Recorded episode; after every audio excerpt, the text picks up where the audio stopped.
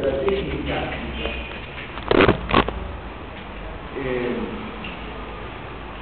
tiene que tener en consideración de que esos dos términos a lo largo de la historia han remitido a conceptos muy diferentes. En su nacimiento, por ejemplo, estrategia, del griego, pero no voy a ser como Mariano Rondola ahí hablando de significaba, por ejemplo, conocimiento de los generales. Los generales eran quienes conducían la guerra. ¿no? Después con el tiempo eso quedó más asociado al plan de los generales que supone además el conocimiento. Y si uno hace el recorrido de las distintas conceptualizaciones a las cuales refiere el término estrategia y sus socios de táctica, ¿no? entonces se va a encontrar que tiene distintos contenidos. Nosotros hoy vamos a transitar en la conversación de hoy eh, en un momento, digamos, donde se va generando justamente una ruptura una concepción de la estrategia, de la táctica y el nacimiento de otra. En las próximas clases, ya creo que la que viene, con Mariana vamos a, ver a, ¿qué tal? A quien se considera el, digamos, el gran autor clásico en lo que sería la teoría de la guerra, que es Karl von Clausewitz, que su obra más o menos hay que ubicarla entre los primeros 25 años, ¿qué murió? ¿Del 28? Bueno, el 30, murió de cólera, Claudio. En los primeros 30 años del siglo XIX. Una obra que en gran parte fue anónima, ¿eh? en gran parte fue anónima, porque estaba escrito en una corriente reformista del ejército del Estado prusiano, del cual después daremos algún tipo de precisión. ¿no? Pero Clausewitz va a ser el autor, ¿no? Y eso, digamos, es justamente lo que localiza algún personaje como autor, ¿no? En realidad Clausewitz va a ser alguien que va, de alguna manera, a cristalizar, a sintetizar, a cerrar toda una discusión que se venía ya dando desde hacía tiempo, que por supuesto no solo Clausewitz va a reseñar, a recopilar esos debates, sino que sobre ellos además va a instalar, digamos, algunas novedades, ¿no? algunas novedades desde el punto de vista teórico. Y acá, si ustedes quieren, habiendo hecho la aclaración de que estrategia no siempre significó lo mismo, y que nosotros nos ponemos ahora a transitar un momento donde hay un salto, hay un cambio del contenido de ese término. ¿no? Eh, también eh, esto ocurre con la táctica, ¿no? esto también ocurre con la táctica. Siempre la palabra o la noción o el término táctica se asocia a la estrategia, vamos a ver cómo, ¿no? Entonces Clausewitz eh, expresa, digamos, toda una ruptura, un momento, ¿no? pero también una continuidad, ¿no? esa idea es importante señalarla, y en tal sentido, la segunda recomendación, el segundo comentario que general, es una cosa que nosotros sabemos ya por nuestro conocimiento sociológico, ¿no? que la teoría, y se suele sintetizar así, ¿no? la teoría siempre llega tarde respecto de la realidad. Es decir, siempre la teoría ¿no? es no algo que anticipa la realidad, sino que es una lectura de una realidad que pasó, que está pasando. ¿Entiende eso? La teoría, ¿no? hay dichos muchas veces en nuestro comunidad sociológica, histórica, y las que dicen las categorías siempre llegan tarde, ¿no? ¿En qué sentido?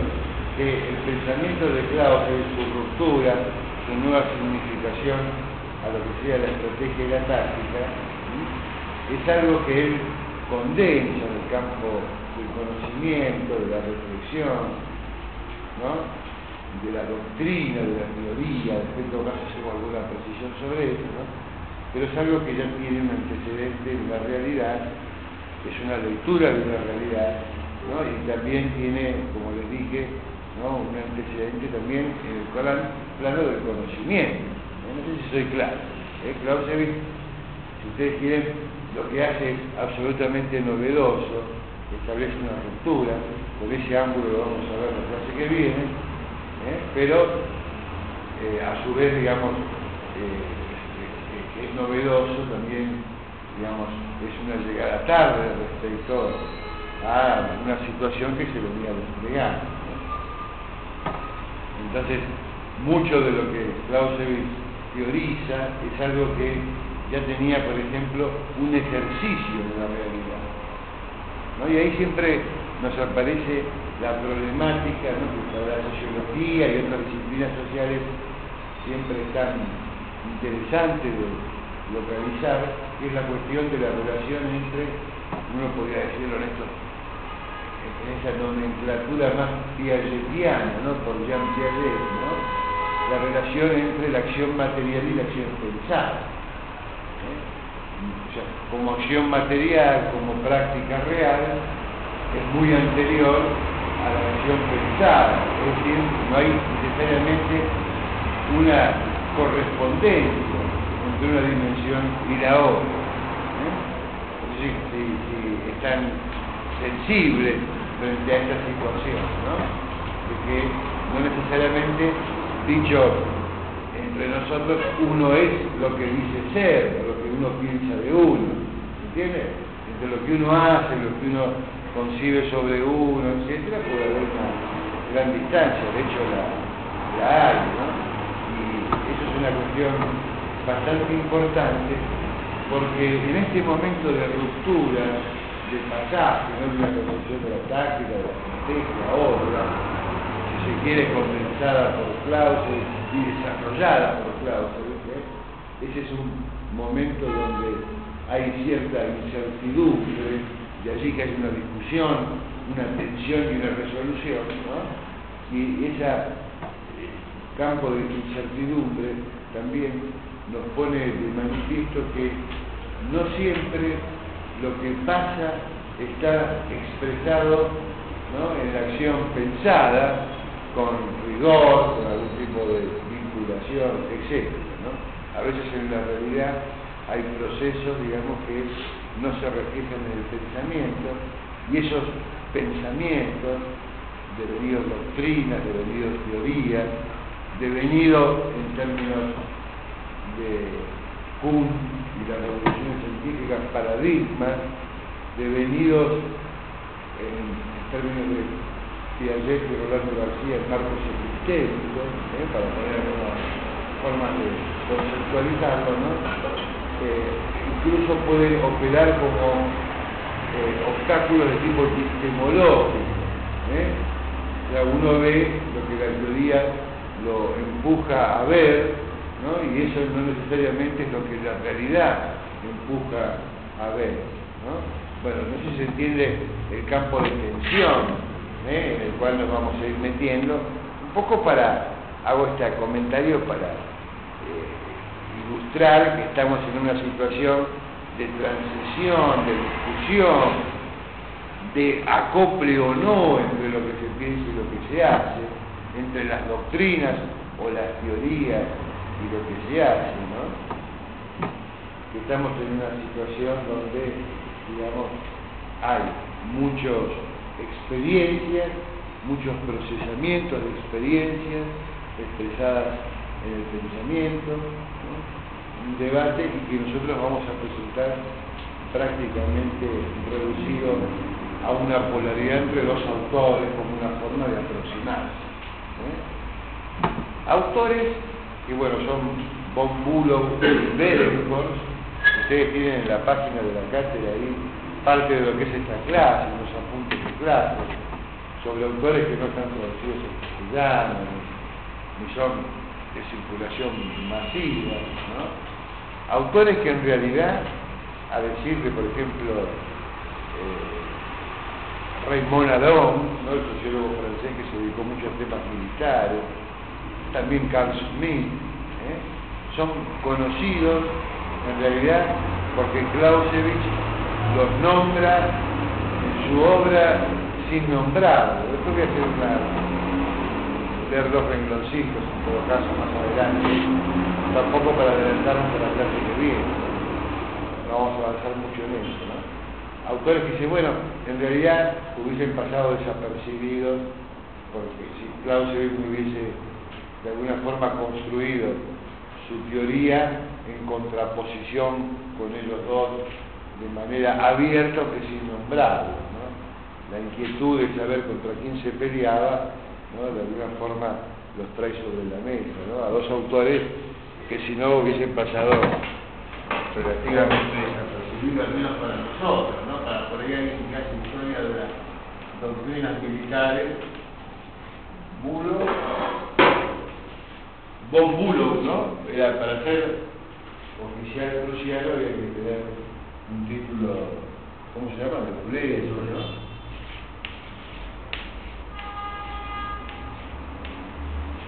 No sé si no tiene alguna... ¿Ven entonces? ¿No tiene alguna por acá? No. Bueno, ¿se entiende la letra? Y Beren, Beren con seguro, ¿no? De alguna forma, en esos dos vamos a, a sintetizar, ¿no? Eh, los debates que se venían desarrollando en aquel momento.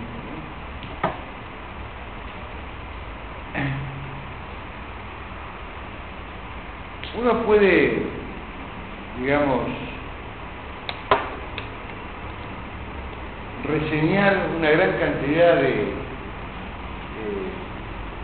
experiencias, reflexiones, situaciones, circunstancias que van generando, digamos, ese clima de cierta incertidumbre, transmisión y discusión, ¿no?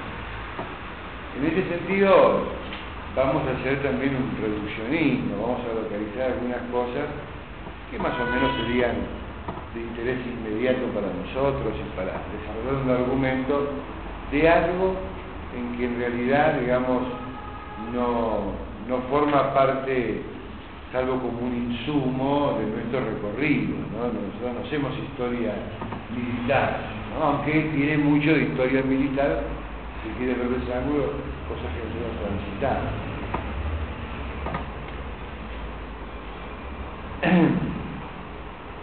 Entre los fenómenos que tenemos que destacar, así que son de inmediata salida para nosotros, ¿no? que concurren a otros en una situación mucho más compleja, pero acá resumido, tenemos que destacar, por ejemplo, que nos vamos a meter en una situación donde existe una discusión sobre la posibilidad de elevar el muy general, que va mucho más allá del campo militar. Si ustedes quieren, el campo militar viene un tanto más atrasado que otros campos del conocimiento, ¿no? respecto a lo que voy a señalar ahora. ¿no? ¿Qué se voy a señalar? Que en el debate sobre si puede elevarse el conocimiento, el pensamiento, al plano de la ciencia. Dicho de otra forma, si puede elaborarse teoría ¿no? sobre los fenómenos, este caso la guerra, con las mismas eficacias, las mismas posibilidades que, por ejemplo, lo hace la física. ¿eh? Lo hace la física. Haciendo un paralelo, ¿no? Yo por eso también lo marqué.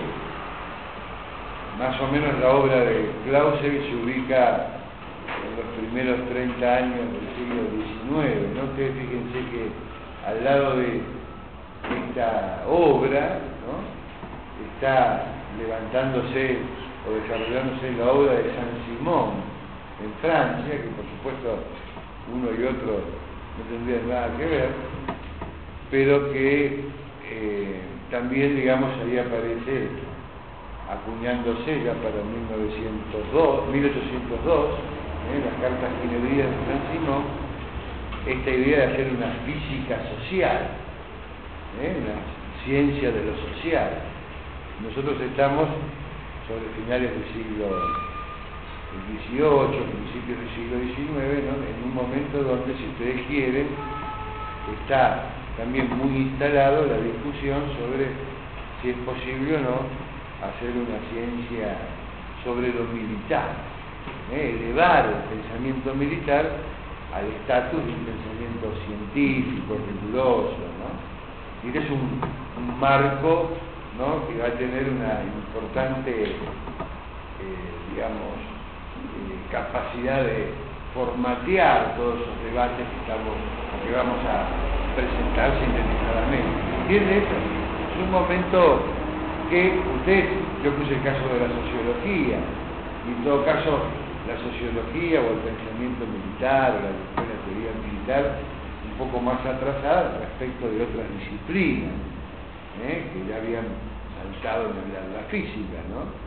que habían saltado a la, ciencia y eran entonces casi como modelos, también la geometría, la geografía, la historia, la economía política, venían recorridos bastante más desarrollados en esa perspectiva, en esa meta, que lo que era la sociología, el pensamiento militar. ¿no? Y ahí tenemos una tensión que va a ser una constante, ¿no?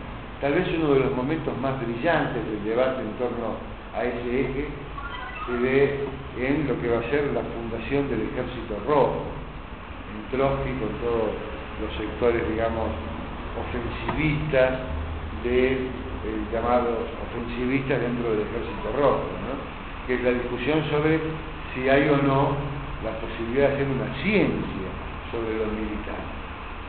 ¿Eh? En el momento en que nosotros nos vamos a detener, eso es un debate sumamente importante pero que se sigue prolongando hasta hoy, que tiene un salto enorme en la argumentación, por ejemplo, de quien organizó el ejército rojo, nada más y nada menos, que marcó todo el siglo XX con una potencia enorme. Ustedes fíjense que finalmente Trotsky va a perder ese debate, porque se va a hablar de ciencia militar soviética ¿eh? pero eso es un desenlace de cuando triunfa el sector ofensivista ¿eh? Dentro del ejército rojo en detrimento del defensivismo de Trotsky ya fallecido Lenin. Eso después lo vamos a ver, pero quiero decir que el debate sin ciencia o doctrina, si hay la posibilidad de un conocimiento científico de lo militar, ¿eh? es un debate que se prolonga siempre. Incluso, por eso puse el caso de la Unión Soviética, no solo por la riqueza de ese debate cuando se crea el ejército rojo, sino para que vean que no solo en los ejércitos burgueses ¿eh? existió o existe ese debate.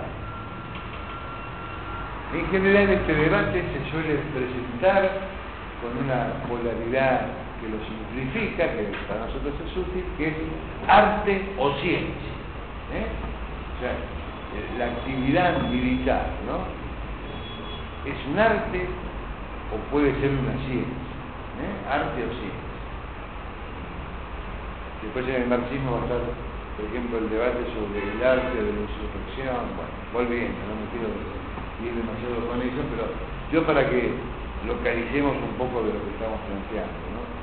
cuando uno dice arte o ciencia, estaría trayendo sobre la mesa una también tensión entre el genio y la medición.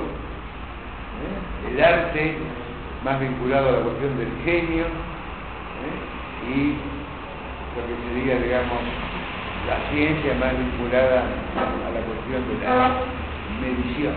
¿eh?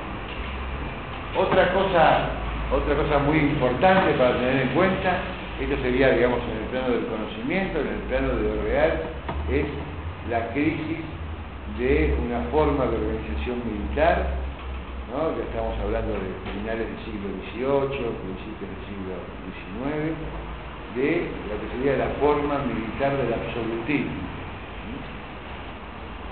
Y todo lo que nosotros vamos a recorrer en el debate de Corbulo está marcado por la Revolución Francesa, los cambios que supuso la Revolución Francesa y su expresión en lo que sería la práctica militar y las doctrinas o teorías militares. ¿eh? La constitución de los ejércitos de masa. ¿eh? No, no, me animo a decirlo en francés, pero Mariana habla francés. ¿Cómo se llama? La levé en... ¿Lo escucharon? ¿Eh? El levantamiento en masa de la población, etc. Yo siempre que, las pocas veces que por esas circunstancias tuve que hablar francés, siempre me preguntaban si era turco. ¿Usted es turco? Te la vez con francés. Yo digo, voy a hablar en inglés. Me decían, ¿usted es turco? Una tortura. No, no porque ser turco tenga algo malo, pero yo tenía más pretensiones, ¿no? Por menos que mejor que Sí, eso sí, eso sí. ¿Parezco turco cuando cuento de culo o no? Bueno, entonces una de las cosas es, la aparición de la situación de paz. ¿eh? Ustedes fíjense que si hay un autor importante para hablar de cuestiones militares, va a ser es Maquiavelo, ¿no? el arte de la guerra de Maquiavelo y el príncipe, ¿no? Eh, que tiene algunos capítulos dedicados a la cuestión de la organización militar, de los nuevos príncipes y sus nuevas sociedades, eh, son textos ineludibles, ¿no? cuando uno hace historia de la política o de lo militar. Y justamente he allí un pionero ¿no? en instalar la idea de la vinculación entre política y guerra. ¿Eh? La Revolución Francesa también pone sobre la mesa esa discusión. De alguna forma uno puede decir que estos autores, como el contexto donde vamos a, conversar. Eh, está asignado por el debate entre la relación guerra y política. Después Clausewitz también va a darle eso una centralidad enorme, ¿no? Ya lo vamos a, ver con Mariana Pero uno con la observación que hice de la situación de masa y con lo que digo ahora de Maquiavelo, ¿no? por ejemplo, Maquiavelo uno puede leerlo desde ese ángulo y decir que justamente Maquiavelo es un, alguien que descubre a la masa. ¿eh? ¿Por qué? Porque se enfrenta a una temática que es la constitución de la nueva, en términos liberianos, legitimidad términos grangianos, una nueva hegemonía, ¿no? que son los nuevos príncipes. Todos esos consejos al príncipe, ¿no? Hay que ser cordero y león, no me acuerdo de qué animales hablaba, zorro también, zorro, cordero y león, vio que va desplegando un zoológico. ¿eh? Eh, bueno, eh, tiene que ver con que localiza un nuevo actor, nuevo actor que emerge por la concentración de la población en las ciudades y que también emerge por, eh, digamos, la desacralización del mundo que expresa el surgimiento de las ciudades, no es otra cosa que la expansión en ese momento todavía balbuciante de nuevas relaciones sociales, burguesía florentina, etc. ¿Entiende eso? Uno puede leer a la economía de la violencia que supone, por ejemplo, un texto como El Príncipe, se inscribe en el descubrimiento de la masa. O sea, la masa ¿eh? de población que es un actor que cuando el mundo queda desencantado, pierde la fundamentación en términos que por ejemplo, el pensamiento religioso, ¿eh? aparece la desigualdad social, aparece la masa, ¿eh? un conjunto de, problemáticas que las va a reflejar, digamos, lo más moderno del pensamiento. Después la sociología, pero que, si quiere, obtiene, digamos, obtiene un antecedente en Maquiavelo. Entonces, Maquiavelo puede ser leído desde ese ángulo. El gran descubridor de las masas, ¿eh? como, como conceptualización, como tema, como problema, porque era un problema de la política, de la realidad social, ¿no? Como ¿no? a esas masas darle una nueva orientación, una nueva gama ideológica, una nueva dirección. ¿no? Estamos frente justamente al fenómeno de masas, ¿eh? el surgimiento de las masas, que tiene que ver con la expansión del capitalismo. Todo empieza a ser crecientemente mayor. ¿no?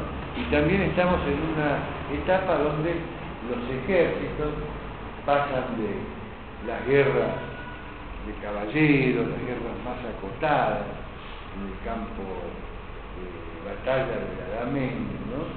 a eh, guerras eh, colectivas, guerras masa, ¿no? en ese proceso. De los pequeños ejércitos ¿no? a los grandes ejércitos de masa. Justamente ¿eh? va a aparecer allí eh, después de la Revolución Francesa con el levantamiento de masa de la población, ¿no? expresando en un punto muy alto ya ¿no? con la hegemonía burguesa ese proceso. Esto no quita ¿no? Bueno, y, digamos, y será esa situación, ¿no? Esto no quita que no haya habido en otros momentos anteriores o paralelamente en otras sociedades ejércitos de masa. De hecho, el pensamiento de Maquiavelo, militar, que va en el detrimento de los condottieri, de los mercenarios, ¿eh? y a favor del ejército ciudadano, si ustedes quieren ponerlo en esos términos, ¿no? Busca como referente a, digamos, los ejércitos anteriores a la Edad Media, los ejércitos de la antigüedad, Roma, el ejército eh, romano especialmente, ¿no? O sea que antes hubo, que son un referente, también los hay, ¿no? Pero sobre todo en el campo de la doctrina militar y de la teoría, se considera que los ejércitos ¿eh? que había eran los pequeños ejércitos, sobre todo mercenarios o de reclutamiento forzoso, sobre finales de la Edad Media, ¿no? en un proceso de extinción o de superación por ejército de masa. O uno dice, bueno, pero empíricamente eso lo puedo refutar con tal ejército acá, miren para, para allá, eh, para Oriente, ¿se entiende? Bueno, eh, la doctrina eh, es lo que decía que ocurría. ¿no? Y eso ya lo vamos a ver, ¿no? En varias situaciones donde se dan esas cosas. Eso es lo que dice que ocurría la doctrina militar, la teoría militar. O sea que siempre se constituía sobre un registro de una serie de observados. Y tal vez no se tenía en cuenta hoy. El surgimiento de digamos, la salida de la Edad Media, ya Flavián la clase pasada recorrió parte de estos temas, luego simplemente alguna mínima referencia.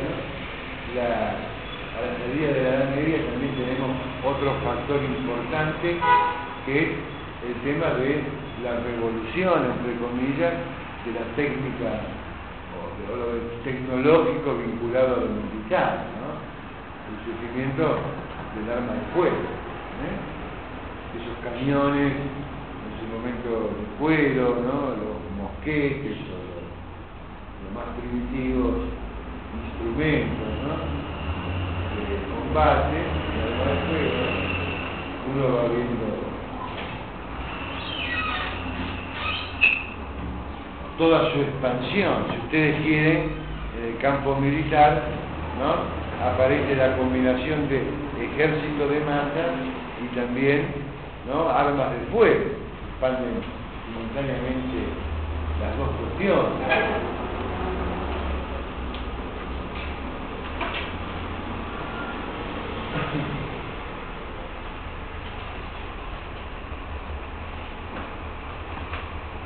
Por supuesto que hay toda una serie de cambios sociales, ¿no? Que son también vinculados, bueno, justamente por eso la bien insistió la vez pasada, también tiene en la página un texto que, se llama así como la guerra del absolutismo, ¿no? La cuestión de, del desarrollo del, lo que sería, digamos, el poder absolutista, ¿no? Es un poder que supone la liquidación de las soberanías múltiples sobre determinados territorios, ¿no? La necesidad de, digamos, sobre un territorio dado, constituir una unidad con, digamos, una centralización del ejercicio de la fuerza militar, ¿no? la idea del Estado como que aparece como eh, quien detenta el monopolio legítimo del uso de la violencia, ¿no? Todas estas ideas, por supuesto, van acompañando la creación de los estados nacionales, ¿no? Partir de los estados absolutistas, la emergencia de la burguesía, la compleja alianza y confrontación entre burguesía y monarquía, ¿no? Y ahí aparece entonces el surgimiento del Estado nación y del ejército, ustedes quieren que esto va ser el ejército nacional, ¿no? pero el ejército estatal ¿no? que reclama la liquidación de otras soberanías ¿no? y el establecimiento de una soberanía, casi la soberanía del monarca es su ejército. ¿eh? Esa, vinculación ¿no? que, que insistía la vez pasada. ¿no? La suerte económica, social, política, la existencia del poder absolutista, etcétera, está vinculado a la tener un ejército. Eso tiene, eh, digamos, eh, correlatos sumamente importantes a nivel de la doctrina militar, que ya vamos a retirar parte de lo que se dijo la vez pasada y agregar un nuevo elemento. Yo no sé si ustedes, por ejemplo, digo para citar algo, si ustedes ven a Vigilar y Castigar, por ejemplo, de Miguel Foucault, y otros textos de Foucault, aparece el planteo de una forma de ejercicio de la soberanía y del poder, del absolutismo, que se expresa en el relato donde se descuartiza en una plaza pública a una persona apenas inicia el, ¿cómo se llama? El, libro Foucault, que en realidad es una versión suavizada, ¿eh? edulcorada de una ejecución que aparece con más crudeza, con más detalles en de los delitos y las penas de becaría. ¿eh? O Foucault toma allí, ¿no? Y habla de que esas expresiones brutales de poder tenían que ver, es muy interesante la imagen, ¿no? Dice, con el poder lagunar sea, un poder con agujeros por todos lados, un poder que solo se hacía de manifiesto con una fuerza brutal, ¿no? y como no tenía la construcción, o sea, como reconocía la existencia de las masas, pero no tenía una construcción como después va a ser, por ejemplo, el nacionalismo, u otras argamasas ideológicas, religiosas, para sujetar a este conjunto de las masas, solo se expresaba como poder armado y con una brutalidad enorme, ¿no?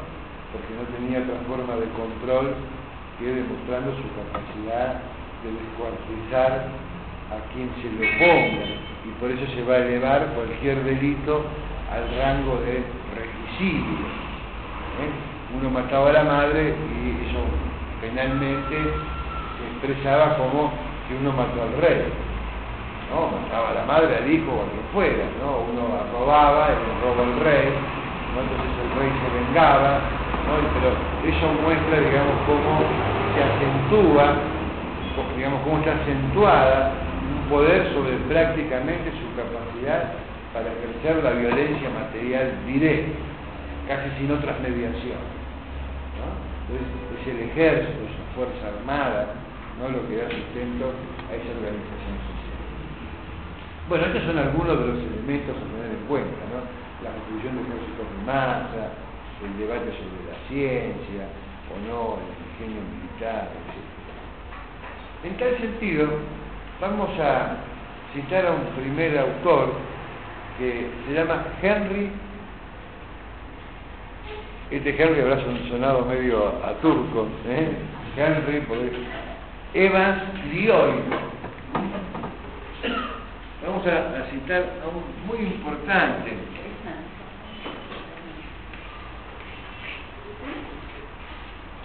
Lioy, ¿eh? un autor sumamente importante, que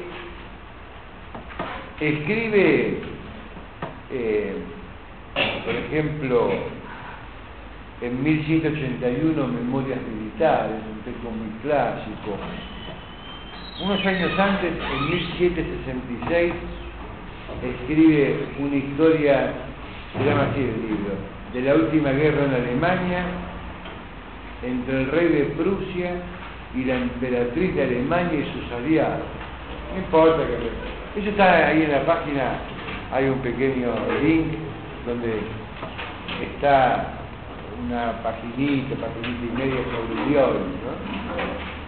que es un autor que da para mucho, pero que nosotros lo vamos a leer, digamos, con una estrategia de lectura, ¿no? para sacar alguna cosa.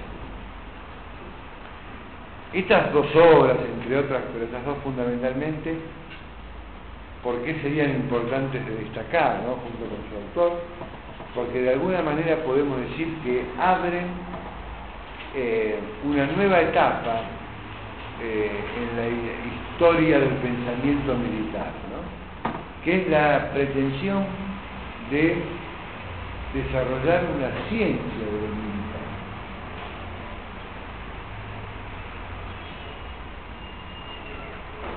Y con mucha agudez, sobre todo en esa historia del rey de Prusia y la emperatriz de Alemania, ¿eh? y sus aliados, sobre todo en esa obra, ¿no?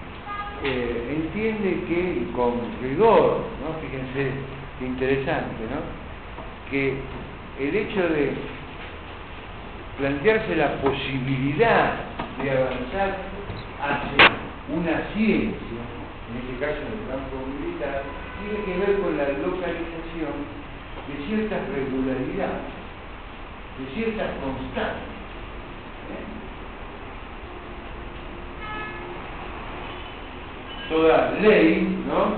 se sustenta la formulación de una ley ¿no? en la repetición, en la reiteratividad, en los elementos que usa esa noción, son invariantes, son invariantes, que se repiten, que se instalan todo el tiempo.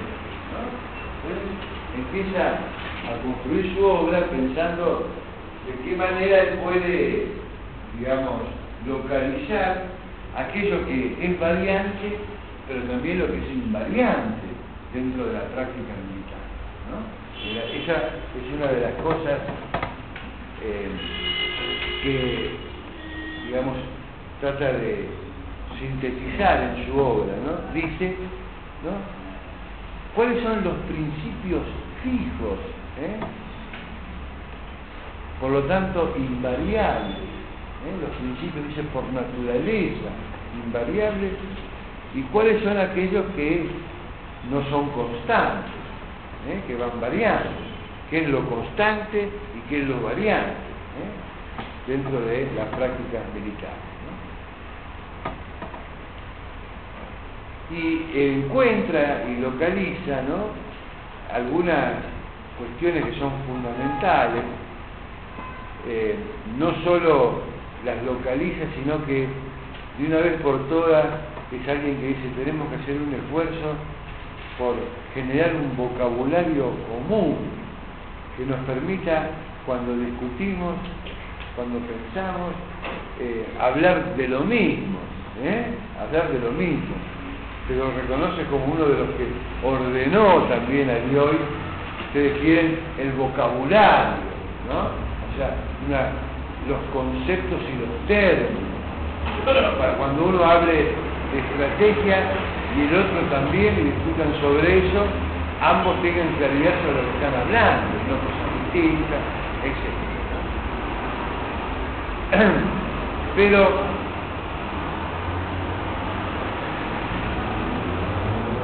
para hacer una ciencia va a tener que asentar eso en algún tipo de conocimiento que muestre una elevada capacidad y rigor. Entonces dije, la base de una ciencia militar, ¿no? que eso no es otra cosa que la localización de los elementos invariantes que operan en la guerra, ¿no? debe ser la base de ese esfuerzo, debe ser escuchen la topografía, ¿no? la geografía y las matemáticas. Más allá de cómo él intenta resolver esto, uno puede decir que en realidad tiene la virtud de ser un pionero, ¿no? en un debate que él también en ese momento lo va compensando, porque estaba dando por allí, ¿no? el, el elemento por ahí más importante sobre el cual lo hizo pasar especialmente al historial es la cuestión de la línea de abastecimiento. Entonces vamos a hacer una breve consideración sobre eso.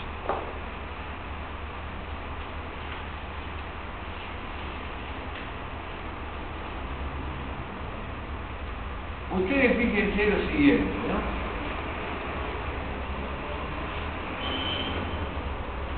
Yo también es por la hora de la mañana o por la edad, no sé qué. no no, pero yo no, recuerdo bien algunos números, pero sin ánimo de, de ahora, ahora les voy a comentar. ¿no? Que nosotros decidimos acá aburrirlos a la mañana transformarnos en un ejército. ¿no? Y, y decidimos, para saber por qué, que no tenemos mejores armas que nuestros propios puños. ¿eh? Y vamos a hacer un ejército que va a dar guerra a las trompas. Ustedes fíjense que nuestro ejército, respecto del ejército norteamericano, va a tener una gran ventaja. ¿Qué ventaja? Mucho menos problemas logísticos. ¿no? el tema de la logística? La cuestión del abastecimiento. Y hoy uno de los temas ¿no? que va a trabajar es la cuestión de la abastecimiento. viene la famosa línea de Dios. ¿eh? Es una línea que teoriza sobre la problemática, digamos, es, la expresión gráfica ¿no? de una teorización o intento de definición sobre el problema de la abastecimiento.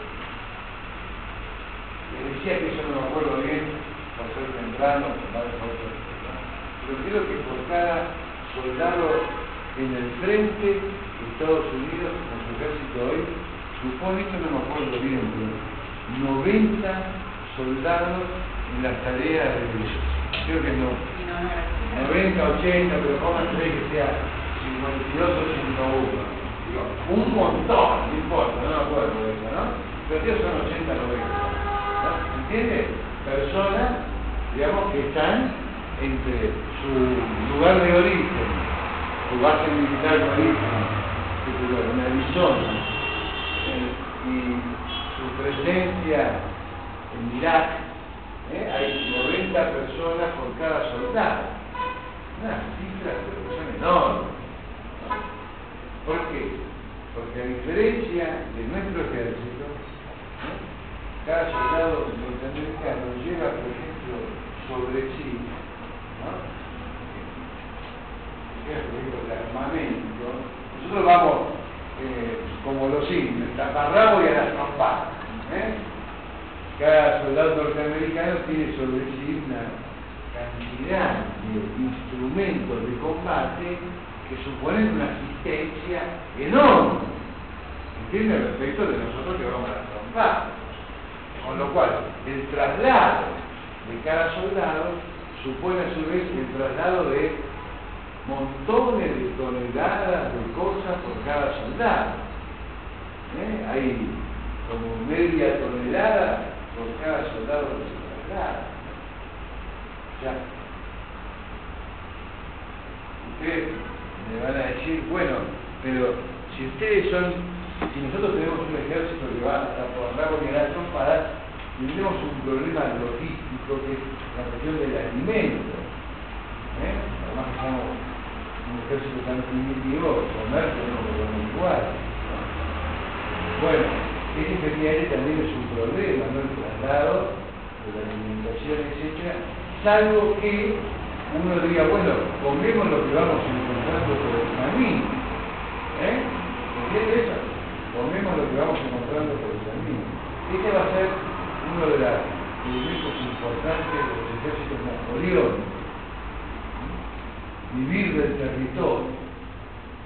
Eso lo puede hacer Napoleón por determinadas circunstancias que eran impensadas en el momento en que estaba pensando Dios. Si bien ya podía empezar a vislumbrarse el pensamiento de Dios, algunas cosas que después se van a expresar en los ejércitos napoleónicos, ¿eh? Uno, eh, digamos, tiene que comprender que aún no se podía plantearse algo que en la realidad no estaba desplegado. Y vuelvo al principio, ¿no? La teoría requiere que en la realidad esté desplegado lo que sobre lo cual se va a teorizar. ¿Eh?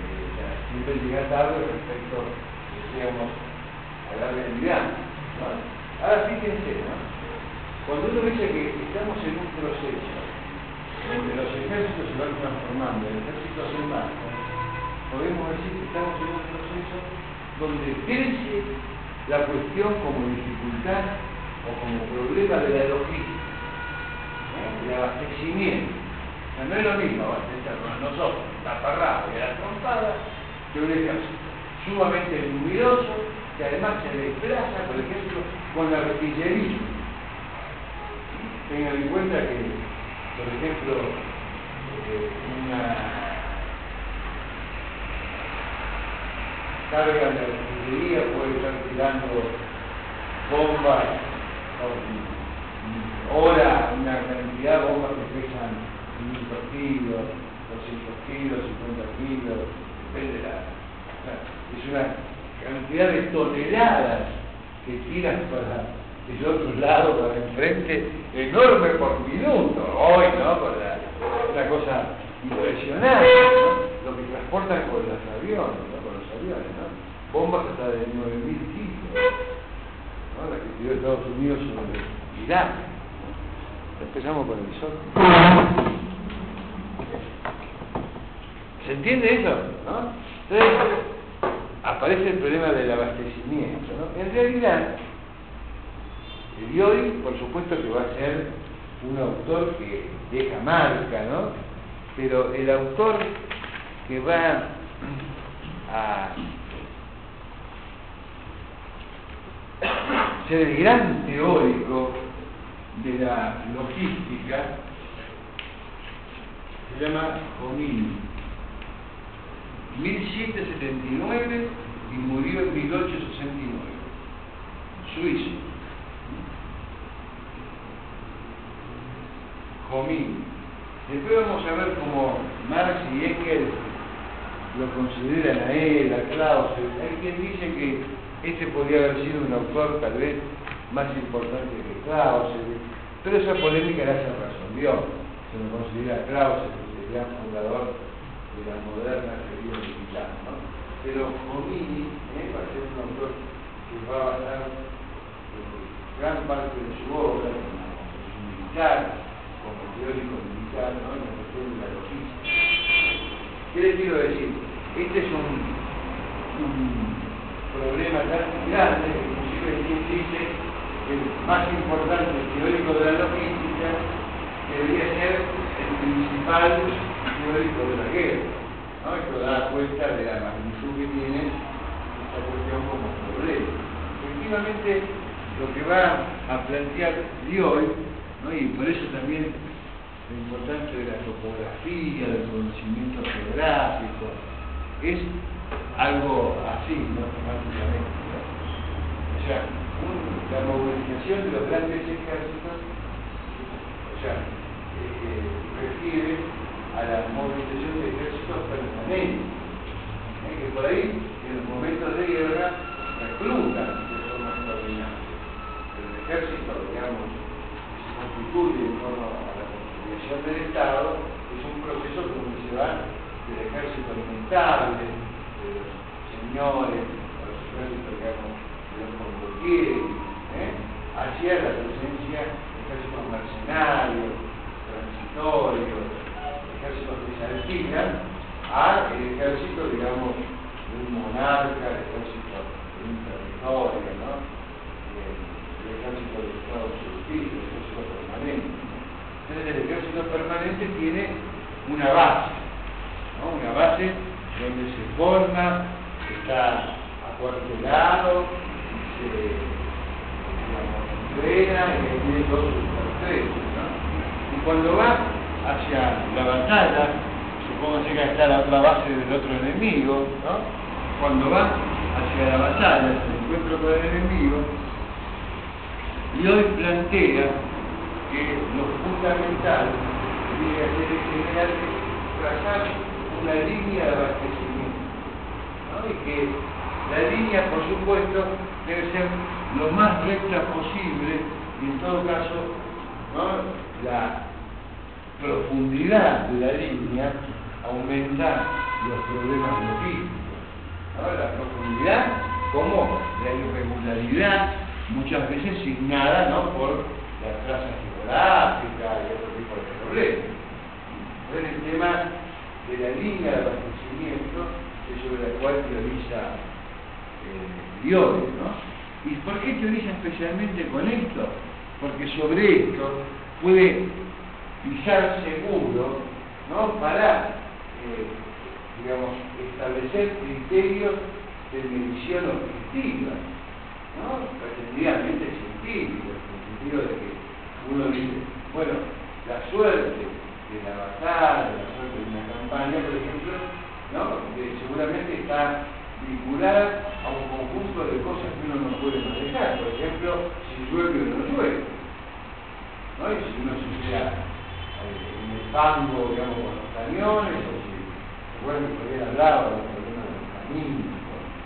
justamente una de las cosas que hoy inmediatamente instala junto con esto es la cuestión de los caminos o de la comunicación, de los desplazamientos.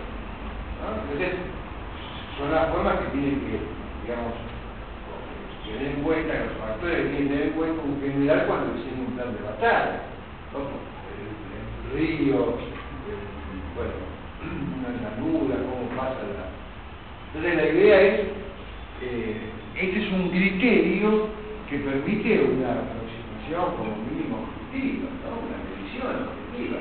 Yo tengo la línea más recta o no de mi enemigo de abastecimiento, tengo entonces mejores posibilidades de abastecimiento o no, y eso es un factor que determina eh, la suerte de los combates. ¿Viene la, la cuestión, no?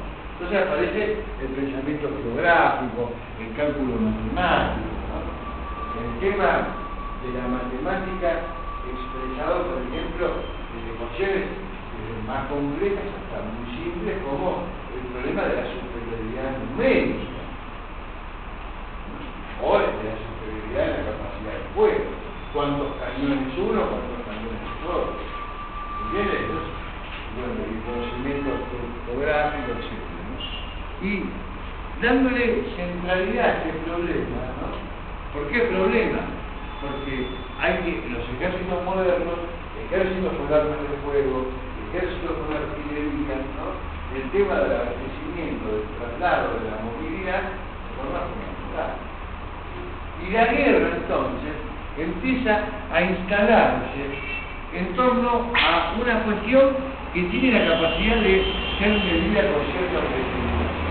Es el trazado de la línea y las perturbaciones, si ustedes quieren, a las líneas de abastecimiento. ¿no? Un poco el eje de la guerra empieza a transitar sobre, eh, digamos, situaciones que son de alguna forma medibles, que son, que dan criterios de orientación para el combate, describen de alguna manera eh, una orientación sobre un criterio realmente objetivo, ¿no? que es el tema de la línea de abastecimiento. ¿no? Y el desarrollo de esta idea tiene presencia hasta el día de hoy. ¿no? Nadie que diseñe hoy una guerra, que piense en lo militar, por supuesto, va a poder prescindir de la línea de Dios, ¿eh? la cuestión del abastecimiento. Por supuesto, con el tiempo aparece el abastecimiento aéreo, ¿no? los helicópteros, el transporte, bueno, todo eso ustedes lo conocen, ¿eh? lo películas, pero la temática que expresa esta preocupación, ¿no? está presente hasta el día de hoy, tiene vigencia. Y por otra parte, este criterio objetivo, ¿no? efectivamente científico, ¿no? de construir la guerra, ¿no? el trazado de líneas que ordenan, digamos, eh, la táctica y la estrategia. ¿no? La, uno, la guerra pasa por establecer una buena línea y alimentarla y perturbarla del enemigo y defenderla de la acción del enemigo, ¿no? ese tipo de, de cuestión, ¿no? van propia de los, de los ejércitos de masa, va a ir transformando casi en el objetivo central de la guerra. ¿eh? Se va a ir transformando en el objetivo central de la guerra. Muy bien. Eh, y esta concepción científica se empalma, científica entre comillas, ¿no? se empalma con se llama como la guerra de maniobra, es la guerra de las maniobras. Esto lo habían algoritmo la clase pasada.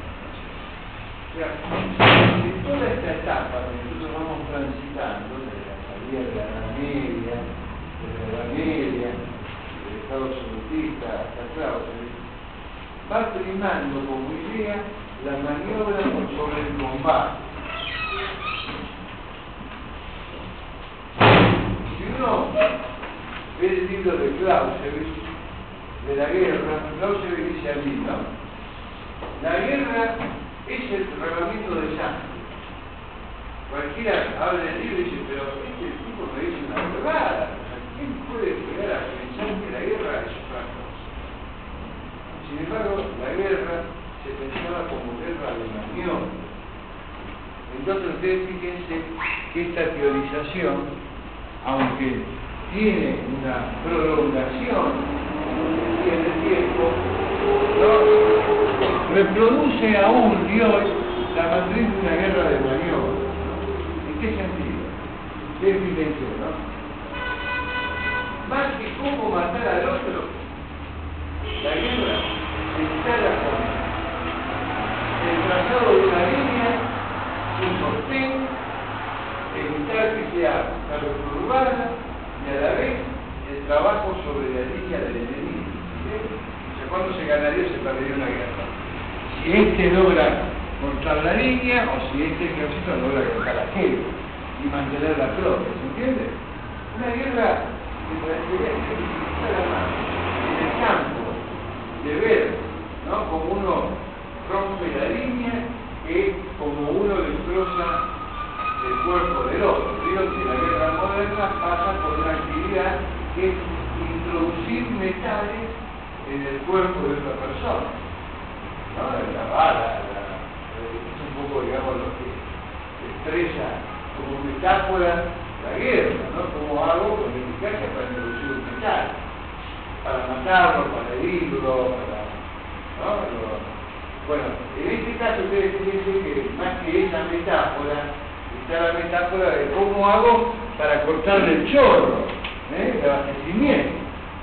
Y quizá estos traslados más de lo que sería la carne y la sangre, ¿no? a un plano y el misterio de una línea más geométrico, más matemático, más abstracto, de alguna forma expresa también una concepción sobre lo que es la guerra, la guerra todavía como la maniobra, la guerra de la guerra. Recuerden que ejército absolutista era un ejército sumamente numeroso y disciplinado, o sea, no disciplinado, que lograba la disciplina con una brutalidad enorme. Ahora esto vamos a dar una referencia, ¿no? y que era un ejército sumamente inestable, que estaba compuesto por reclutados de manera forzosa, por mercenarios, ¿no?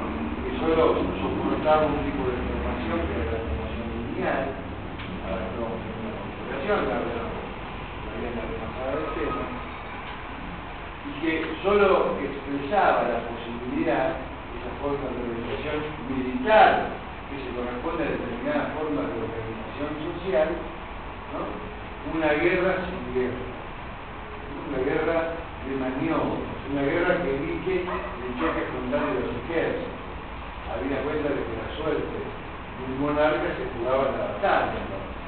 Es una guerra bastante tacaña, bastante cuidadosa con llegar al derramamiento de sangre. No casualmente Clausewitz se va a diferenciar diciendo la guerra es derramamiento de sangre. ¿Por qué? Porque en ese momento se suponía que no lo es. En todo caso sería un defecto. Alguien dice, pero no había una grande matanza, sí, pero no tanta como para... O sea, la sabía, pero que no alteraba la mirada. Pues, ¿Pero qué? ¿No había sangre también en la, en guerra? Sí, muchísima. Pero la teoría no la permitió. Tal vez con el peso que tenía la realidad. En la guerra se puede gente, pero no, no tanto. El problema es la línea de abastecimiento. Pero en eso no puede existir, puede muchas la teoría esa cuenta no la Sí, o más bien, perdona, pero que no tenía implicancias, o sea, que la gente muriera, No tenía implicancias. no tenía implicancias teóricas para el- lo, lo que definía ganar o perder una guerra. Y se analizaban, digamos, las implicancias teóricas que se suponían de la guerra ¿Se matanza. entiende eso? ¿Se entiende lo que es la línea de Lyon? Bueno. Lyon pretende entonces una agencia de lo militar dice, y esto es un elemento invariante, es una constante en los ejércitos que él ve. Por supuesto, hacia la antigüedad y también ve grandes ejércitos de masa, ¿no? Y serios problemas de logística. Él dice, bueno, cuando hay ejércitos de masa, ejércitos de masa, los grandes ejércitos, las grandes fuerzas armadas, el problema logístico que además va creciendo con el desarrollo de las armas de fuego la eficacia que tiene en el frente el arma de fuego, su poder destructivo, supone el desarrollo de una fuerza militar que los, que lo sustenta, que lo eh, abona, que lo, eh, digamos, nutre, eh, enorme. ¿no? Más gente, ¿no? Metida en el esfuerzo de los Ahora bien, con ese antecedente nuevamente vamos a ya los contemporáneos colegas ¿no? de Clausewitz, que son Bombulo y Berenson. ¿no? En ese momento había, bueno, me estoy instalando para principios del siglo XIX, ¿no? había sostenidos debates entre en, el ejército prusiano, pero en todo el campo mili- militar europeo, eh, finales del siglo XVIII, principios del siglo XIX, que más o menos se orientaban con la siguiente pregunta, ¿no? ¿Por qué cuerno los franceses empiezan a derrotar a los grandes ejércitos europeos como el prusiano? Me parece esa preocupación.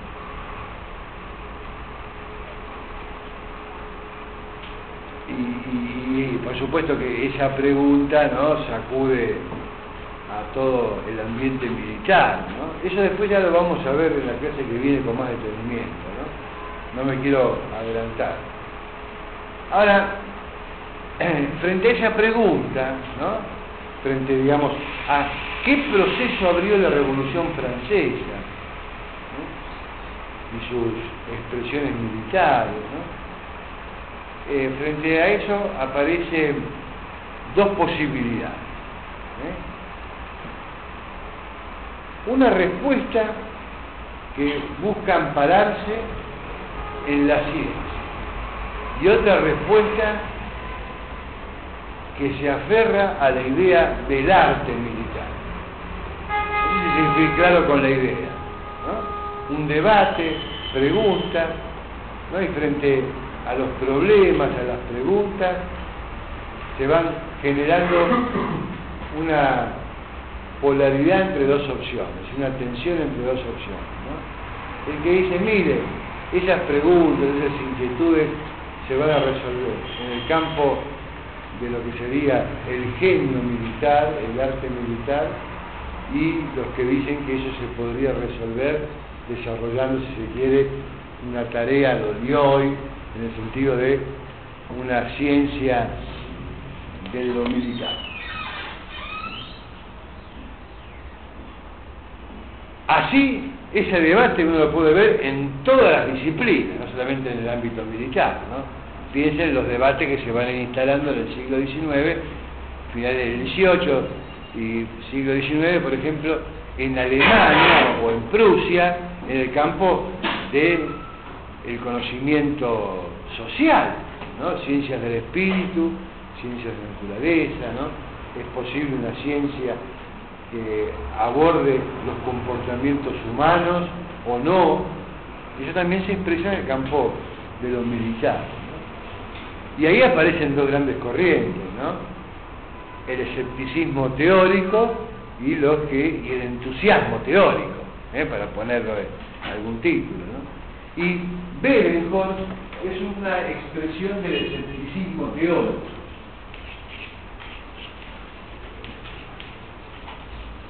Esto es posible de afirmar teniendo en cuenta, digamos, eh, que es un pensamiento mucho más rico que podría haber, que podría leerse desde año. ¿eh? Es un autor que da para mucho, nosotros lo tomamos más parcializado, ¿no? y leyéndolo con un solo ojo, no, podemos decir que Berenco es una representación del escepticismo teórico. Y digo eso porque ya son autores como Bulo, que si bien son una expresión de algo que se está muriendo, a la vez ellos tienen la sensibilidad de empezar a colocar algunas cosas de las que están haciendo. Pero eso lo va a hacer mejor claro. ¿Entiendes? Todavía son autores que no tienen su nivel de desarrollo pero que van encaminados, si se quiere, a resolver la tensión entre algo que muere y algo que no. Pero no nos vamos a complicar tanto. Ver es una expresión del escepticismo teórico. ¿En qué sentido?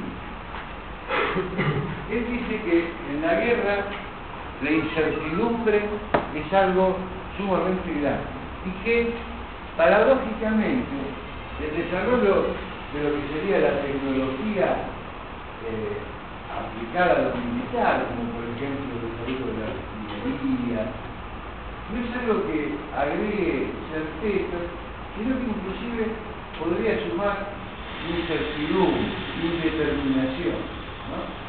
Lógicamente, estamos hablando de una época donde si hoy día no todas las bombas que lanza explotan, imagínense en la que peligro, ¿no? A finales del siglo. XVIII, principios del siglo XIX, ¿no? La tecnología es muy, la de hoy es incomparable, ¿no? Y todos sus instrumentos para la guerra, de base industrial, tenían una gran eficacia, pero acompañada también de una sistemática cantidad de fases. Entonces, la guerra sigue estando, y, además, por ejemplo, el desplazamiento de una artillería, uno puede decir, yo al otro le voy a ganar porque tengo más artillería. Sí, pero si no llueve, si llega a llover la artillería, es casi, es más, pues ya es un estorbo, ¿se? O sea, eh, uno dice, bueno, yo tengo la, la, la, una cantidad de armas de fuego superior a mi enemigo, sí, pero si no se te mojó la pólvora con la lluvia, ¿no? Y ahí es mejor que tener una espada o una bayoneta que un arma de fuego, ¿se entiende? O sea, hay una gran cantidad de indeterminación en la guerra. Y eso también lo va a utilizar Claudio. ¿no? Es, es, muy difícil establecer criterios de munición objetiva. Después dice, hay gente que un día tiene ganas de pelear y otro día no tiene ganas de pelear. Son una serie de elementos que son muy complejos, que no permiten el pasaje de la guerra a una mesa y a cálculos geométricos, geográficos, aritméticos. En la guerra aparece, digamos, el pensamiento eh, paradojal, ¿no? Que se le llama. Eso de que no siempre 10 son menos que 20. A veces uno puede tener 100, pero al lado de uno, esos 100 son menos que ese uno. ¿no? Aparecen dimensiones que son absolutamente imposibles de codificar en términos de alimento, de cálculo. ¿no? El tema de lo, de lo moral, el tema de lo político, esos son autores que lo empiezan a reflejar. Después, lo va a usar otro nombre, ¿no? Pero en la guerra, por ejemplo, los factores anímicos, ¿cómo, cómo lo llevo al campo? El prestigio del jefe frente a la tropa. O sea, yo le hablo a mi tropa y mi tropa me siga donde sea, y, y ese vínculo no está sujeto a ningún cálculo aritmético, geométrico, físico ni químico. No es una cuestión de una hay una famosa anécdota de un criminal escocés, una situación desesperada de la batalla, que se comunica con el mando y el mando dice, ¿cómo va? Dice, va muy mal. ¿Necesita refuerzo? Y dice el mando general escocés, dice, sí, mándeme 10.000 soldados o un gaitero. ¿No? Porque más o menos esa es la relación. Una gaita son el sonido de la gaita, bueno, dicho como 6.000. ¿no? viviendo a ver, con la fuerza moral al aire. O sea que, o no, la gaita o cualquier elemento que estimule el sentimiento, la actividad, que no sea, bueno, que no sea, bueno, no puedo decir por el dinero. Bueno, pero ya hay cierta crisis de, no hombre que le ofrece más plata su soldado, pero ya hay cierta crisis de lo que sería ¿no? la relación de los mercenarios. Donde el genio militar, esto es importante señalarlo, ¿no? porque acá se va acuñando una nueva concepción de la estrategia, que después tiene un salto de cláusulas, ¿no? donde el genio militar está asociado no solo, digamos, a la capacidad de improvisación, ¿no? ¿no? a esa imagen que uno dice, bueno, una intuición, ¿no? aunque siempre la intuición se supone que tiene que ver con ¿no? sino que están asociados fuertemente a la cuestión de la medición, ¿no? la capacidad de análisis de la situación. Eso es muy importante. En la nueva concepción que se va acuñando de la estrategia, ¿no? por ejemplo, cuando uno habla del genio militar, habla, digamos, no solo de alguien que tiene inventiva repentina, ¿no? y cierta carisma frente a la tropa, sino también se habla de cierta capacidad de analizar la realidad del mundo, la realidad de los otros y esa relación entre uno y otro. ¿no? Está muy analizada, la capacidad de eh, ese análisis. ¿no?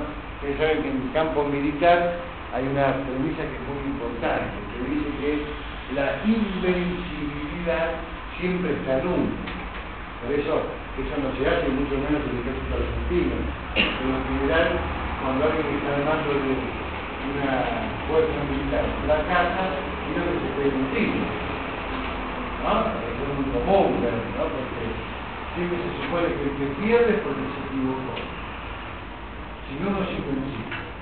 No tiene nada que ver con las relaciones de fuerza, justamente. En el campo de, del arte militar, ¿eh? es el arte de hacer con como el ama de casa, ¿no? con lo poco que uno tiene, tiene que llegar a fin de mes. ¿no? Y no hay excusa. Los chicos los últimos días de fiesta se comen, igual que los primeros días de mes. ¿eh? Pero con lo que hay que saber. Y el que no es porque falla. Uno, la, en la guerra, uno no puede lloriquear diciéndome lo que pasa que de frente me dispara, como excusa, ¿no? Se supone que es así. Tampoco vale decir, yo hice todo bien, fui y me mataron, ¿qué querés que? Bueno, se supone que te iban a hacer y que tenías que evitar, ¿entiendes? Yo fui y me derrotaron. No, mire, en la guerra es el único negocio en este mundo donde no se puede perder plata. Porque usted no solo pone en juego su vida, sino la vida de un montón de gente, y un reino. ¿eh? En juego, ¿se entiende? Y también porque el énfasis en la maniobra, ¿entiende? Benford es un autor que expresa lo que podemos llamar. Eh, el escepticismo teórico.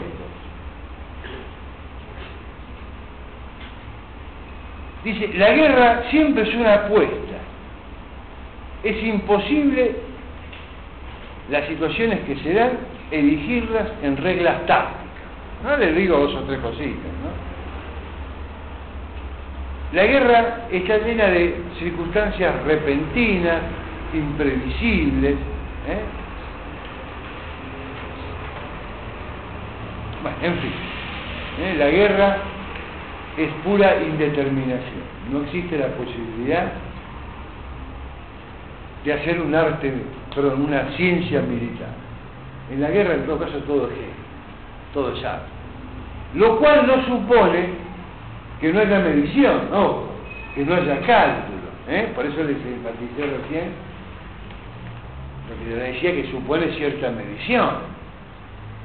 ¿Eh? Uno dice, ah, yo salí corriendo para aquel campo y perdí. No, ¿y por qué fuiste para allá? Eso, o sea, el arte lo contempla. Si bien todos indeterminación, ¿no? Hay circunstancias que hay que analizar en la guerra. No es ir a ver qué pasa. Y en lo opuesto,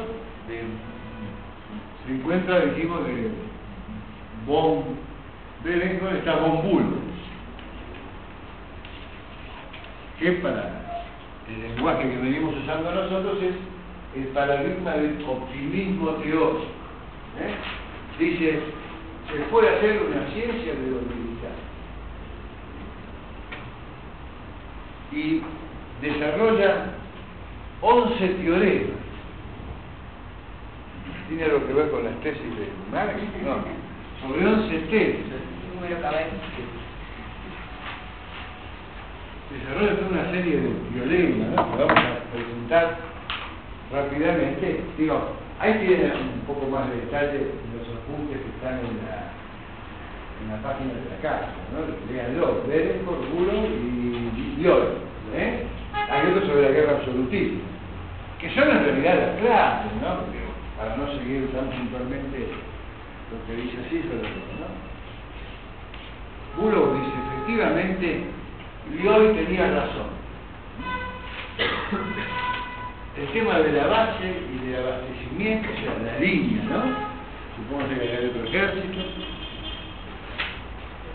Pasan las décadas y el problema de la base, vieron que la hice más grande que la anterior, va creciendo el problema de la base cada vez ejércitos más masivos, con más desarrollo de la tecnología vinculada a lo militar, con más armamento, la artillería, ¿no? Más tropas, mueren más, hay que tener más reservas, bueno, todo lo que supone el tema de las bases y el tema de la línea sigue presente. Ahora, ¿cómo frente a esto, que va marcando efectivamente una orientación hacia una ciencia militar. Y hoy di un paso, si ustedes quieren, en este sentido, podría decirnos uno. ¿eh? Y un paso. Ahora, ¿cómo completar esto? Dice, muy sencillamente, dice, hay que tratar de diseñar en el campo de batalla una línea, pero en realidad esa línea aparece expresada bajo la forma de un triángulo. Ustedes fíjense, este triángulo en realidad expresa la presencia de un conjunto de líneas de abastecimiento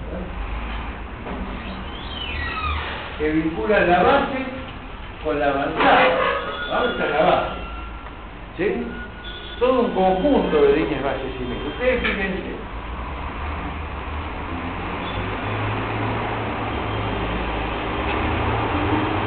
Es mucho más difícil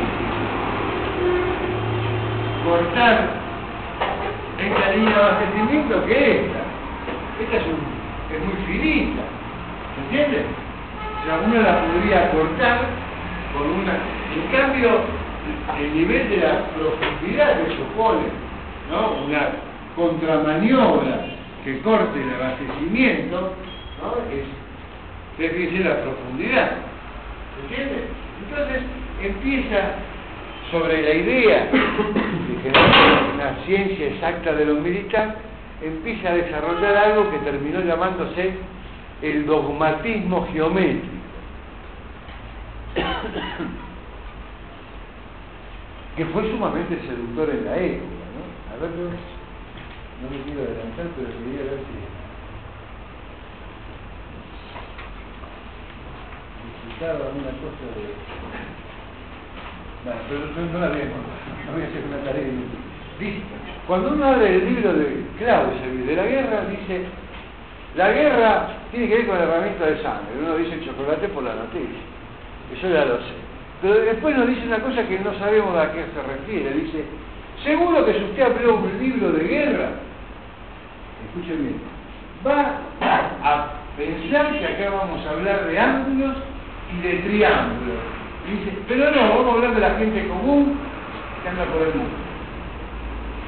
¿Eh? Así dice y después sigue con ese volumen enorme. Era tan fuerte la presencia de Bulo que cuando uno abre un libro militar, ¿qué dice Claudio? Ah, usted también piensa que acá vamos a hablar de ángulos y triángulos. ¿Y qué va a hablar alguien que habla de militar? Si no es de eso el esfuerzo, digamos, de geometrizar o de, de llevar la geometría al campo de lo militar para crear una ciencia exacta. No se dice, no, nosotros vamos a hablar de la gente común, de carne y hueso, no vamos a hablar.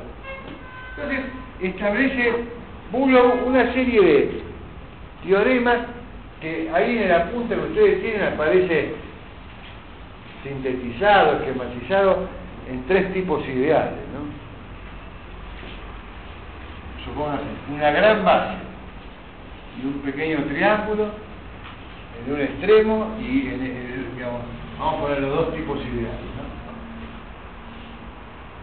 Él dice, supóngase, ¿no? dice, estos son los dos extremos de lo que por los teoremas se construyen. Dice, ¿cuál es el mejor? Bueno, este. ¿Por qué? Una gran base, una avanzada muy cerca, ¿no? Para abastecerla, y una densidad ahí, digamos, de, de territorio, ¿no? Bajo dominio, como línea de abastecimiento enorme, de gran profundidad.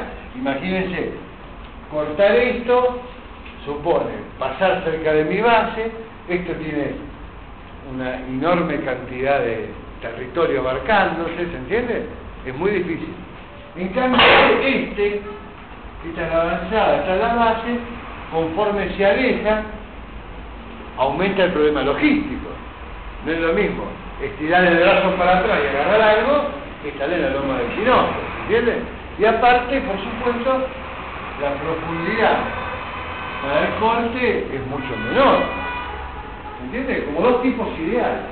Y ahí establece una serie de criterios que más o menos lo podemos sintetizar así. Él dice, bulo, ¿no?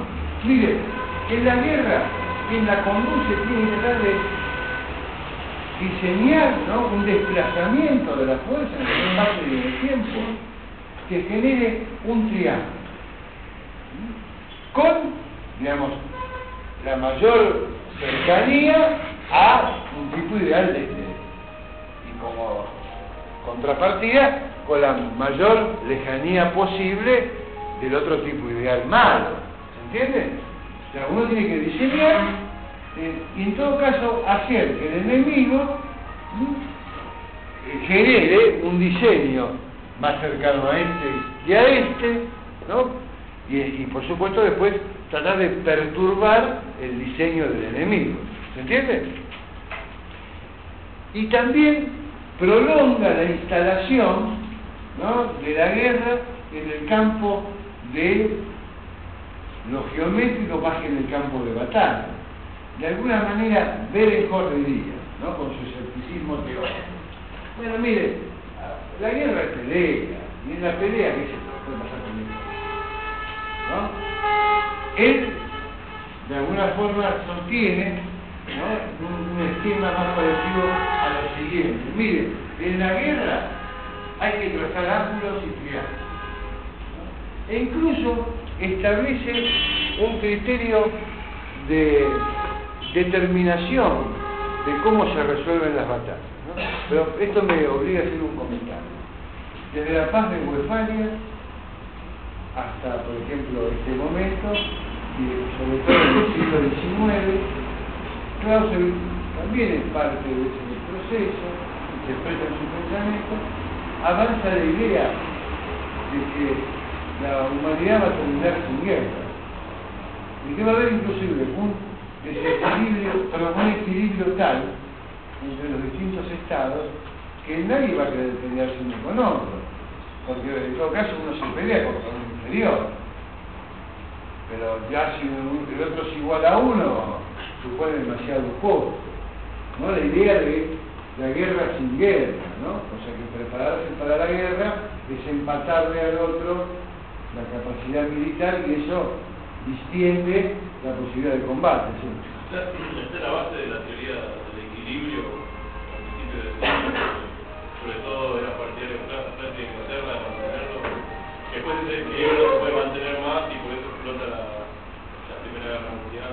O sea, digamos, eh, hay una fantasía sobre la posibilidad del equilibrio que más o menos se resuelve de la siguiente manera, ¿no? El, el día, ¿no? Siglo XIX. Y eso tiene su presencia en Francia, en Inglaterra, pero no solamente, ¿no? Es una idea mucho más general. También en Alemania. El día que todos seamos parejos en el sistema político, en la organización social y en la economía, todos vamos a tener el mismo ejército. Y ese día vamos a tener que dedicarnos a jorobarnos uno al otro a través del comercio. No, no, el, te vendo algo, no, el de la conquista, dicho así brutalmente. Tiene que ver con lo que vos sí decís. Pero no solamente de Inglaterra y Francia, es mucho más extendido. Escúcheme, 10 años de la Primera Guerra Mundial, la confianza en que iba a haber más guerra era enorme. Cuando empezó el siglo XX, dice, bueno, este es el siglo donde ya no va a haber más guerra. Porque ya eso después lo vamos a ver. Lo que había hecho Francia se lo empató el resto de Europa. Entonces, más o menos somos todos iguales. Eso lo vamos a ver. Este tipo de diseño, ¿no?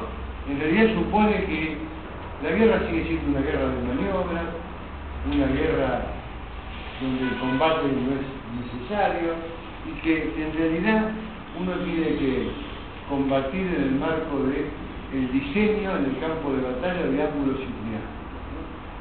Y que como se avanzaba en la idea de la convención, las convenciones para resolver el conflicto bélico, esto daba excelente criterio científico para dirimir los combates en el marco de las convenciones. Ustedes fíjense lo siguiente, ¿no? Ustedes saben que de Westfalia para acá está todo el intento de desarrollar lo que sería, digamos, el Estado social entre los Estados. ¿Eh? Eso hablamos en una clase que alguien nos citó por ahí atrás, Fox. Eh, estamos en la etapa donde se trata de generar un eh, derecho público europeo, las relaciones internacionales, como forma de desarrollar, digamos, el pensamiento liberal del mercado en el marco de las relaciones políticas y militares entre los estados. O sea, había la idea de, de crear convenciones para hacer de la guerra no solo una tarea, digamos, que no genere tanta destrucción humana, cosa que en definitiva no es tan importante como que exponga a la destrucción del Estado. Entonces la idea de hacer convenciones. Se llegó, por ejemplo, a decir lo siguiente, bueno, peleemos dos días. En dos días vemos que tiene ventaja, ¿no? Eh, eh, negociamos, negociamos la paz reconociendo esa disparidad. ¿Se entiende? O este tipo de convención.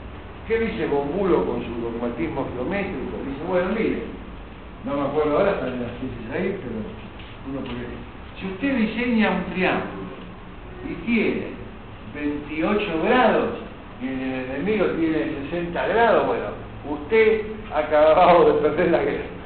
O al revés, ¿se entiende? O sea, uno siempre hacemos el chiste ese, que nos presenta la imagen de que un general va al campo de batalla con el transportador que uno usaba en la escuela para medir los ángulos, ¿no? Entonces, mide los ángulos y dice, chau, perdí la guerra, le re por un grado, ¿no? En el ángulo, en vez de 32 tengo 31, estamos fritos, tenemos que rendir. ¿eh? La idea de un diseño, de un criterio que expresa un optimismo enorme, ¿no? En la cuestión de la, digamos, la geometría y el diseño de modelos geométricos como la posibilidad de establecer un pensamiento riguroso, pretendidamente científico, sobre el arte militar. Donde evidentemente acá el genio militar también se vincula con la medición, pero de ángulos y de triángulos, ¿eh? de ángulos y de triángulos. Y acá sobrevive todavía una concepción que si bien Bulo está sumamente impactado por la Revolución Francesa, por los ejércitos napoleónicos después, ¿eh? todavía mantiene mucho de lo viejo. ¿Qué es mucho de lo viejo? ¿no? La guerra sin guerra, ¿eh? la guerra de maniobras. Y ustedes fíjense, por ejemplo, cuál es el desarrollo de la concepción de estrategia y táctica en Bulo, que es la concepción predominante en la época en que Clausewitz va con su obra a generar una ruptura. Fíjense ustedes, dice, la estrategia es el arte de los movimientos y las maniobras fuera del alcance de la visión del enemigo. También dice fuera del alcance del cañón del enemigo. Y la táctica es el arte de los movimientos o dentro de la visión del, campo, del, enemigo, del campo visual del enemigo, o dentro del alcance del cañón del enemigo. Ustedes fíjense, ¿no? Cómo acuña, en función de su teoría, una concepción de la estrategia y la táctica vinculada a los movimientos, esto tiene que ver con que sigue siendo una guerra de movimientos, ¿eh? y establece un criterio para diferenciar táctica y estrategia, que tiene que ver con la distancia de estos movimientos respecto del enemigo. ¿Eh? Esta es una concepción que difiere seguramente con la idea de la estrategia que tenemos todos como más universalmente ¿no? Eh, eh, expandida hoy. Puntos fijos, ángulos de acercamiento, fortificaciones y depósitos, objetivo de la operación, ¿no? una serie de tipos ideales. Ustedes fíjense, dice, las operaciones, una de las teoremas, ¿no? Las operaciones que están contenidas en un triángulo o en un arco de círculo de 60 grados o menos deben fracasar según la regla. ¿No? Carecen, carecen de base. ¿no? Y así, bueno, las que fracasan, las que no, ¿se entiende? Entonces tenemos un momento donde hay una discusión sobre si hay una posibilidad de hacer una ciencia de lo militar o no, alguien diría unas doctrinas, ¿eh? todavía no son una ciencia, no son teoría, bueno, están en esa dirección, ¿no? y aparece el escepticismo de Berenford y aparece el optimismo de Bulo, todavía expresando en gran parte la guerra de maniobras que se diera, digamos, como un resabio del absolutismo en una etapa ya, digamos, de culminación, si uno toma como referente e hito la Revolución Francesa. En ese marco de tensión de debate teórico que expresa procesos de lo real, se instala entonces la obra de Clausel, ¿eh? Donde no se va a hablar allí ni de la incertidumbre en el sentido de Berenford, ni del, dogmatismo de Bull, sino que se va a buscar, digamos, una alternativa a esas situaciones, digamos, que orientan el debate hacia opciones falsas, según Clausel, ¿no? Y opciones que además no tienen correlato con lo que efectivamente viene ocurriendo en la guerra. ¿Se entendió algo? Que fíjense que esto mantiene la base de la línea de Dios. El peso del abastecimiento sigue siendo altísimo. Después de Bullock, Jomini desarrolla toda una teoría en torno a eso. Pero sin embargo, se le, asigna, se le asigna mayor densidad a Clausewitz, sobre todo por cómo relaciona la guerra con lo social, a tal punto que más de un autor considera que Clausewitz, más que un teórico militar, es un teórico del poder de la burguesía. ¿No? O sea que tiene una sale del ámbito estrictamente militar. Y hay quien dice que por su vinculación entre lo militar y lo social, ¿eh? Eh, es el primer gran sociólogo que tiene nuestra disciplina, cosa que por supuesto nosotros tendemos a reivindicar a un autor que en paralelo está produciendo en Francia una matriz de análisis muy distinta que es San Simón. Bueno, ¿se entendió algo? Bueno, ahí le dimos una base para la clase que viene, empezar con Clausewitz. ¿eh? Vayan leyendo. ¿Tienen un recreo de cuántos minutos? Sí, eh, 11 y 10 arrancamos, pero aquellos que no tengan el texto de pares, traten de conseguirlo, porque vamos a hacer un ejercicio con el texto en la mano. ¿Sí? ¿Está en el centro de estudiantes? Está en el centro de estudiantes. Bueno, aprovechen para- roja, por eso, eh, Muy bien, y en la página tienen entonces un artículo más detallado, mejor presentado, supongo, sobre Bullock, sobre Berenjol y sobre Lyon, ¿eh? que deberían leerlo porque organiza mejor lo que uno acá, digamos, va salpicando en una clase. ¿Listo? Bueno.